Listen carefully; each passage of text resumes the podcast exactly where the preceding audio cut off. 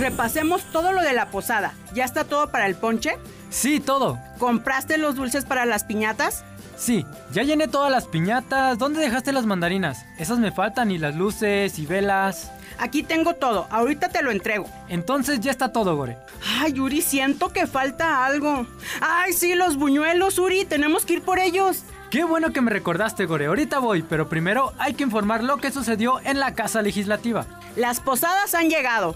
Espero ya tengas todo listo. Ya se sienten más cerca las vacaciones. Pero momento, aún tenemos muchas actividades para contarte. Te saluda como siempre Goretti Cruz. Y Uriel García. Antes de que Gore empiece a cantar villancicos, te doy la bienvenida a esta nueva navideña emisión del podcast del Congreso de Guanajuato. Nunca es mal momento para comprar y disfrutar de los excelentes productos de marca GTO.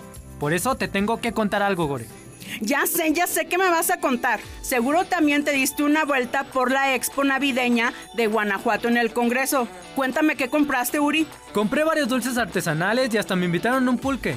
Pero antes de eso, hay que recordar que dicha actividad se hace con la finalidad de posicionar las instalaciones del Congreso del Estado como un escaparate más en la oferta de experiencias, productos y servicios turísticos en la entidad, así como la promoción y comercialización de actividades y productos guanajuatenses. Yo no sabía dónde ir primero, que el pan de acámbaro, la cajeta de Celaya, el pulque de Valle de Santiago, muchas artesanías, vestimentas muy bonitas hechas a mano, pero ¿para qué les cuento? Mejor vengan a los siguientes eventos. Y respecto a esos temas, nos brincamos hasta las aprobaciones que hubo en la sesión de pleno para informarles que se aprobó la nueva ley de turismo para el estado de Guanajuato y sus municipios, misma que tiene el objeto de actualizar la normatividad en materia de turismo y para incorporar un enfoque de no discriminación, un desarrollo tecnológico y la protección, conservación y uso sostenible de la biodiversidad. Para saber más, escuchemos a la diputada Janet Melanie Murillo Chávez y a la congresista Irma Leticia González Sánchez. Pongan atención. Quiero destacar del presente dictamen algunas acciones que le serán benéficas. Entre ellas está el otorgar atribuciones a diferentes autoridades en materia de turismo.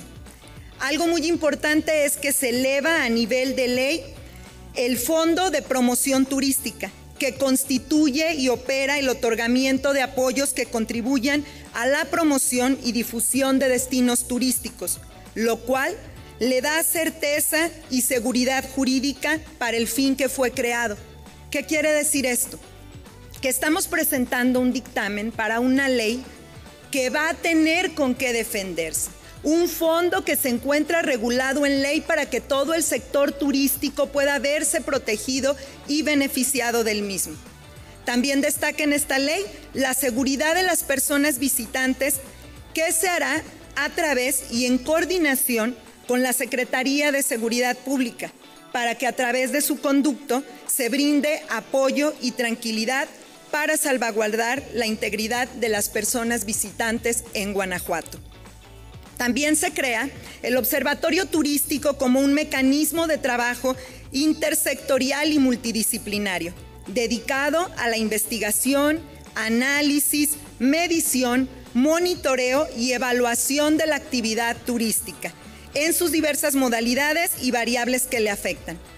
Tenemos que recordar que lo que no se mide no se puede mejorar. De ahí desprende la gran importancia de la inclusión en este mecanismo.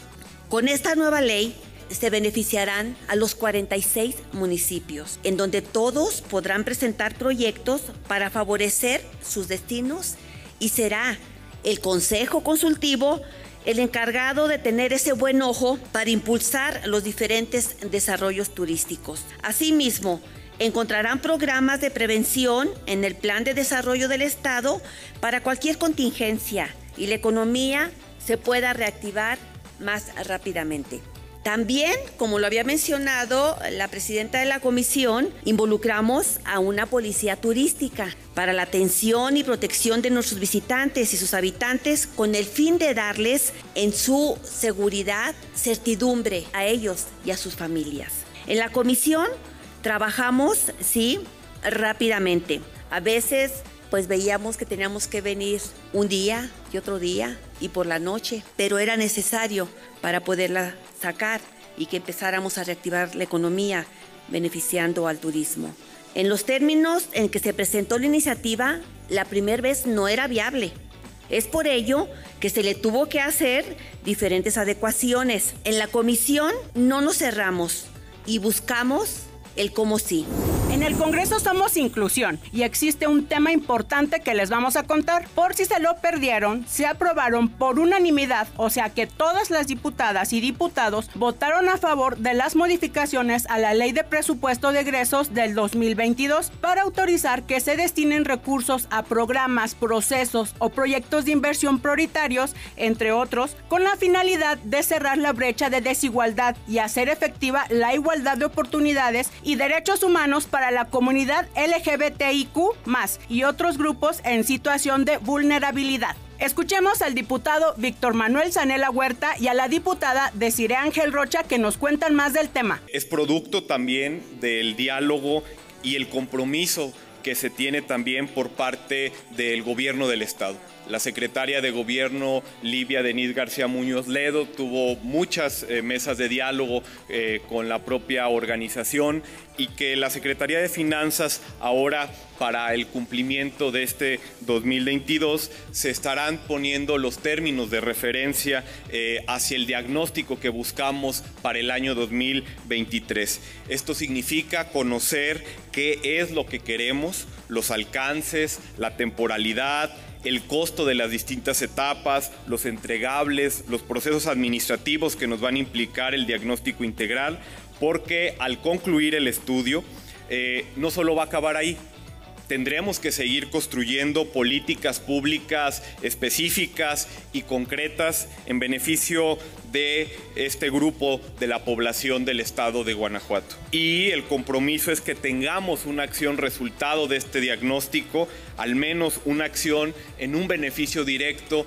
para la comunidad durante el 2023 no solo para los promoventes del amparo, sino para todas aquellas personas que integran la comunidad de la diversidad sexual y de género del estado de Guanajuato. Nuestro voto a favor debe guardar conciencia de que el crédito no es de ninguna persona legisladora, sino de una comunidad que incansablemente ha exigido sus derechos, al grado, de hecho, de haber tenido que pelear por ellos y demandarnos. Sus exigencias en la forma de mesas de trabajo, eh, quejas en la Procuraduría de Derechos Humanos, demandas judiciales y protestas fueron, son y serán siempre legítimas. Hoy Guanajuato está en deuda con la comunidad LGBT. Primero, porque sienta precedente de una nueva forma para conquistar incluso los derechos que encuentran mayor resistencia y también porque le demuestran a todo el Estado que un presupuesto no ciudadanizado es inconstitucional. Y finalmente se dio el sí a las modificaciones a la ley sobre el sistema estatal de asistencia social del estado de Guanajuato, a fin de incluir en los servicios especializados de protección y plena integración el bienestar a hijos e hijas menores de edad de mujeres víctimas de un feminicidio u homicidio.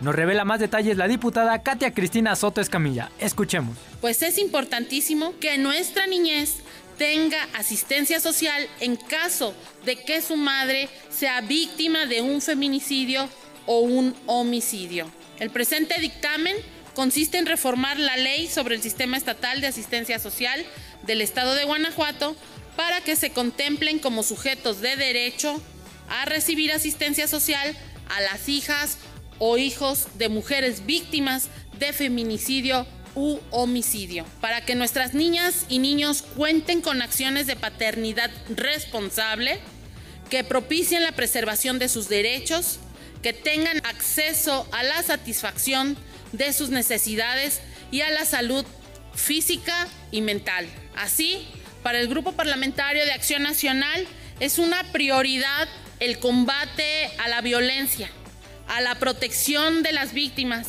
así como al fortalecimiento de las instituciones para hacer vigente el interés superior de la niñez. Vámonos con los comerciales, Uri, porque luego se te andan olvidando y nos quieres dejar a medias con la información. Si ya sé cómo eres. Ay, Gore, es que con tantas actividades que tenemos luego me hago bolas.